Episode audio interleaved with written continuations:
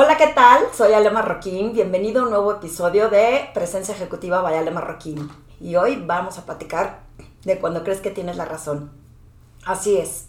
¿Cuántas veces te has visto en una situación en que porque crees que tienes la razón, te enganchas en discusiones que pueden ser eternas, que pueden debilitar la relación o que simplemente no llegan a nada más que salir con insatisfacción de decir, la otra persona no me escuchó, la otra persona eh, ni siquiera contempló mi, mi postura y yo sé que tengo la razón.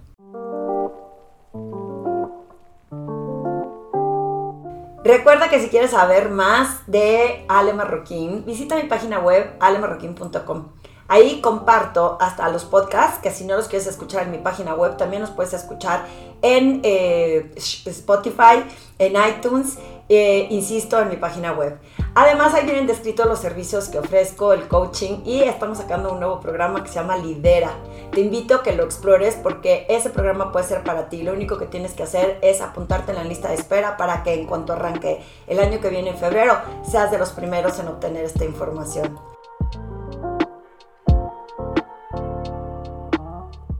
Bueno, yo caía muchísimas veces en la trampa de querer tener la razón cuando creía o estaba casi casi que convencida de que yo tenía la información suficiente para poder opinar.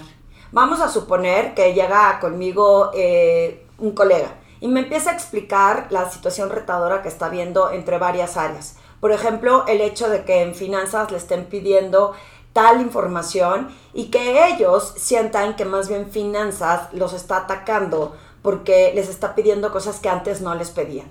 Entonces, desde su punto de vista, están tratando de colaborar lo mejor posible. Sin embargo, cada vez que se suscita el obtener más información y pareciera que la área eh, eh, de mi colega no está eh, entregando como debe de entregar, empieza a haber un tema de atacar, de apuntar, de señalar y se empiezan los conflictos. Mi colega viene y me cuenta desesperado lo que está sucediendo, lo que está pasando y que no sabe cómo eh, enfrentar esta situación, porque desde su punto de vista ellos tienen una buena intención, pero se sienten amenazados y se sienten atacados. Y resulta que pasan unos días y me encuentro con la persona encargada del área de finanzas y me empieza a explicar cómo se ha dado cuenta que en esa área todo el mundo está a la defensiva, que no quiere entregar la información, que seguramente están haciendo las cosas chuecas, que seguramente eh, no están dando lo mejor de sí y que por eso no quieren encontrar la información.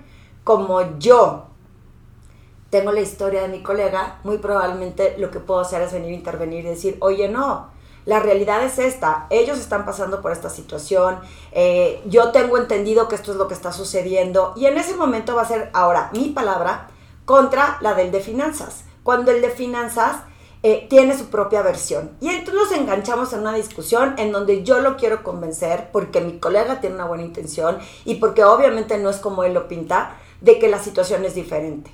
No vamos a llegar a ningún lado y te voy a explicar por qué.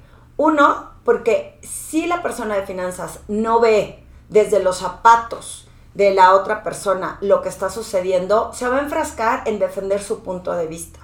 Y si yo me estoy metiendo en lo que me dijo mi colega, que muchas veces no tengo toda la información, voy a acabar perjudicada, porque si tú te pones a defender un punto cuando no hay suficiente información o no te consta, y estás transmitiendo solo lo que tú entendiste de un argumento, muy probablemente hagan falta detalles. Y ahí te enfrascas en el yo tengo razón, porque me lo dijo de primera persona eh, mi colega porque me lo está diciendo desde su perspectiva y entonces yo quiero decirte que tú estás mal y que tú no estás diciendo las cosas como deben de ser. Es un gran error en la comunicación, este es un ejemplo, pero hay miles de ejemplos, por ejemplo, em, oye Ale, ya no te voy a contar nada de las otras áreas porque cuando te pusiste a discutir con eh, fulano de tal, la realidad es que me metiste en un grave problema. Y si yo quiero seguir discutiendo, buscando tener la razón, quizá lo único que logre es también debilitar esa relación con mi colega. Y entonces puedo optar por decirle, eh, mi intención fue eh, enfocada en otro, te pido una disculpa y quedarme callada, que la mayoría de las veces quedarse callado es la mejor medicina para evitar ser necio o para evitar demostrar que quieres tener la razón porque a veces no nos damos cuenta a esta falta de estar presentes que nuestra intención es más que nada eh, tener la razón o, o demostrar que tengo un punto y eso no nos lleva a nada y no nos lleva a colaboración y no nos lleva a la mejor solución. A mí me gustaría que tú reflexiones cuántas veces te has visto enfrascado en una conversación, en un argumento, en una discusión en donde tu intención última era nada más tener la razón. Y ahí te das cuenta que muchas veces es para qué opino. Cuando yo ya con más conciencia me doy cuenta que aunque yo tenga mucha información, una, no siempre tengo toda la información, porque defender terceras personas desde su óptica, inclusive si me voy a defender yo, quizá tampoco tengo toda la información y por eso es bien importante en otros podcasts que les he dicho eh, la habilidad de hacer preguntas, de hacerse curiosos. A ver, explícame un poquito más. ¿Qué te hace pensar que esta área está actuando de esa forma? O eh, cuéntame, ¿qué exploraste o qué factores consideraste? Y a lo mejor esa persona se da cuenta que pues nada más su propia juicio o su propia en el pasado, en situaciones anteriores, es que en otras ocasiones cuando esto me sucede, esta era la situación que estaba, valga la redundancia, que estaba sucediendo. Y resulta que no tengo tanta información o que las cosas pueden cambiar.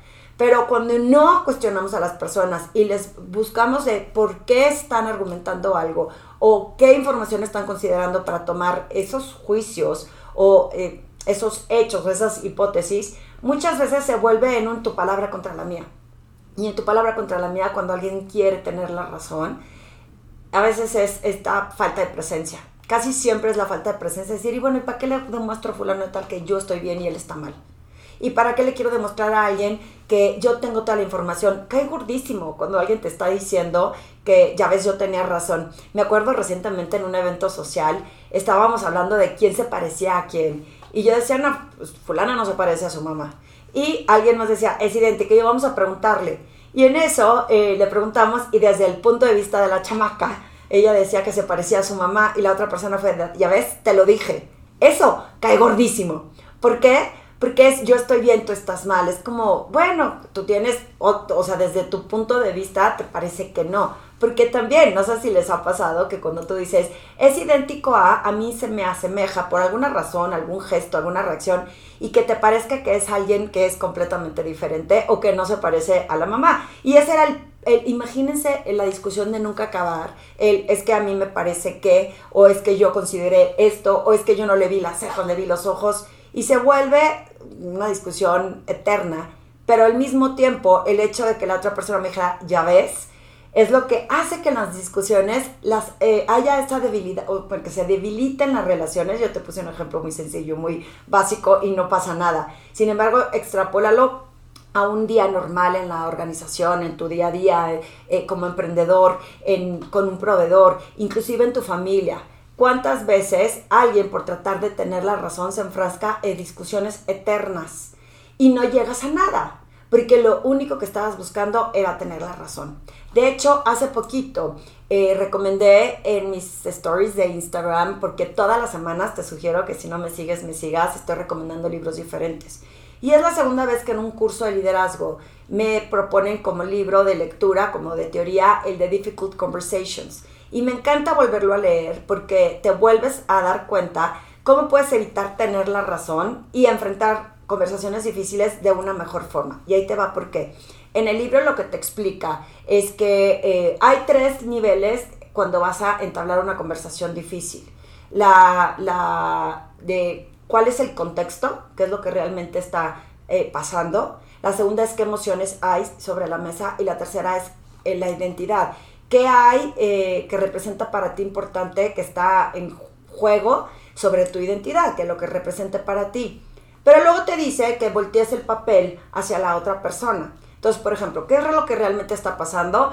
Esta área de finanzas con el, el otra área está teniendo una discusión en donde para uno está eh, conteniendo información valiosa y el otro se siente amenazado. Cuando lo pones en contexto, o sea, la información no fluye, ese es el contexto. ¿Qué, emociones hay para el, mi colega? Es que se siente amenazado porque sienten que los están cuestionando si están trabajando bien o no. Para el de finanzas es si estás escondiendo información es que algo estás escondiendo. Y entonces eso es lo que él siente y por eso insiste en tener esta discusión. Y el tercero es que hay eh, de, de, identidad, o sea, que está representando para ti o que está en juego desde tu perspectiva. Para el de, eh, para mi colega, lo que está en juego es el hecho de que piensan que no están siendo productivos, honestos y transparentes. Para el de finanzas es que la empresa no llegue a sus resultados correctamente porque no se está brindando toda la información y pueden pensar que el de finanzas no está haciendo bien su chamba. Cuando te pones a pensar de los dos lados, de pronto dices, bueno, voy a tener esta discusión difícil y resulta que ya para qué la tengo, porque lo único que quería era demostrarle que tengo razón, cuando a lo mejor eh, no es necesario y ya no se tiene que llevar a cabo esta conversación. Yo te sugiero que cada vez que quieras tener, así como la analogía de las, de las conversaciones difíciles, cuando quieras tener una conversación para ver quién es el que tiene la razón, siempre piensa, ¿Qué es lo que quiero demostrar? Quiero tener solamente la razón, quiero mostrar mi punto nada más y, demostrar que, en este estoy em, documentado en este argumento. O quiero provocar una solución, quiero llevar eh, un resultado diferente, quiero encontrar una perspectiva diferente colaborando con las dos áreas. Siempre que quieres tener la razón, muy probablemente se vuelva una lucha de poder y un tu palabra contra la mía. Así que ponte en los zapatos de la otra persona, entendiendo qué estará sintiendo cuando está discutiendo esto, o qué información le falta, cuál es realmente el contenido del contexto de lo que está sucediendo, porque igual, insisto, cuando a mí me cuenta alguien, pues hay información que no tengo. Y si yo voy y saco la bandera de defensora de estas personas, cuando no me contó todo, pues me meto en problemas yo por querer tener la razón entre lo que a mis oídos pienso que el de finanzas está sacando fuera de contexto. Ahora, si eres directamente la persona involucrada cuando se trata de tener la razón, haz esta reflexión unos segundos antes de tener la conversación con alguien y piensa, ¿de verdad quiero tener la razón? ¿De verdad quiero demostrar mi punto? ¿O de verdad quiero generar soluciones diferentes? cambia la perspectiva, cambia la comunicación, cambia la intencionalidad y como a todos les digo últimamente, cómo intencionalmente estoy buscando impactar a otros, siempre, no nada más a mí, no nada más volteando a ver el reflector a en qué hacen los demás, sino yo qué contribución tengo para hacer que esto suceda. Este es un podcast más breve, espero que te haya gustado y que te haya servido y que cada vez que te caches queriendo tener la razón, pues considera si es mejor quedarte callado y nada más observar y decir, esta persona eh, no tiene caso tener una discusión porque de todos modos no va a cambiar o no lo voy a ganar. ¿Qué necesidad tengo de opinar cuando me puedo quedar callado?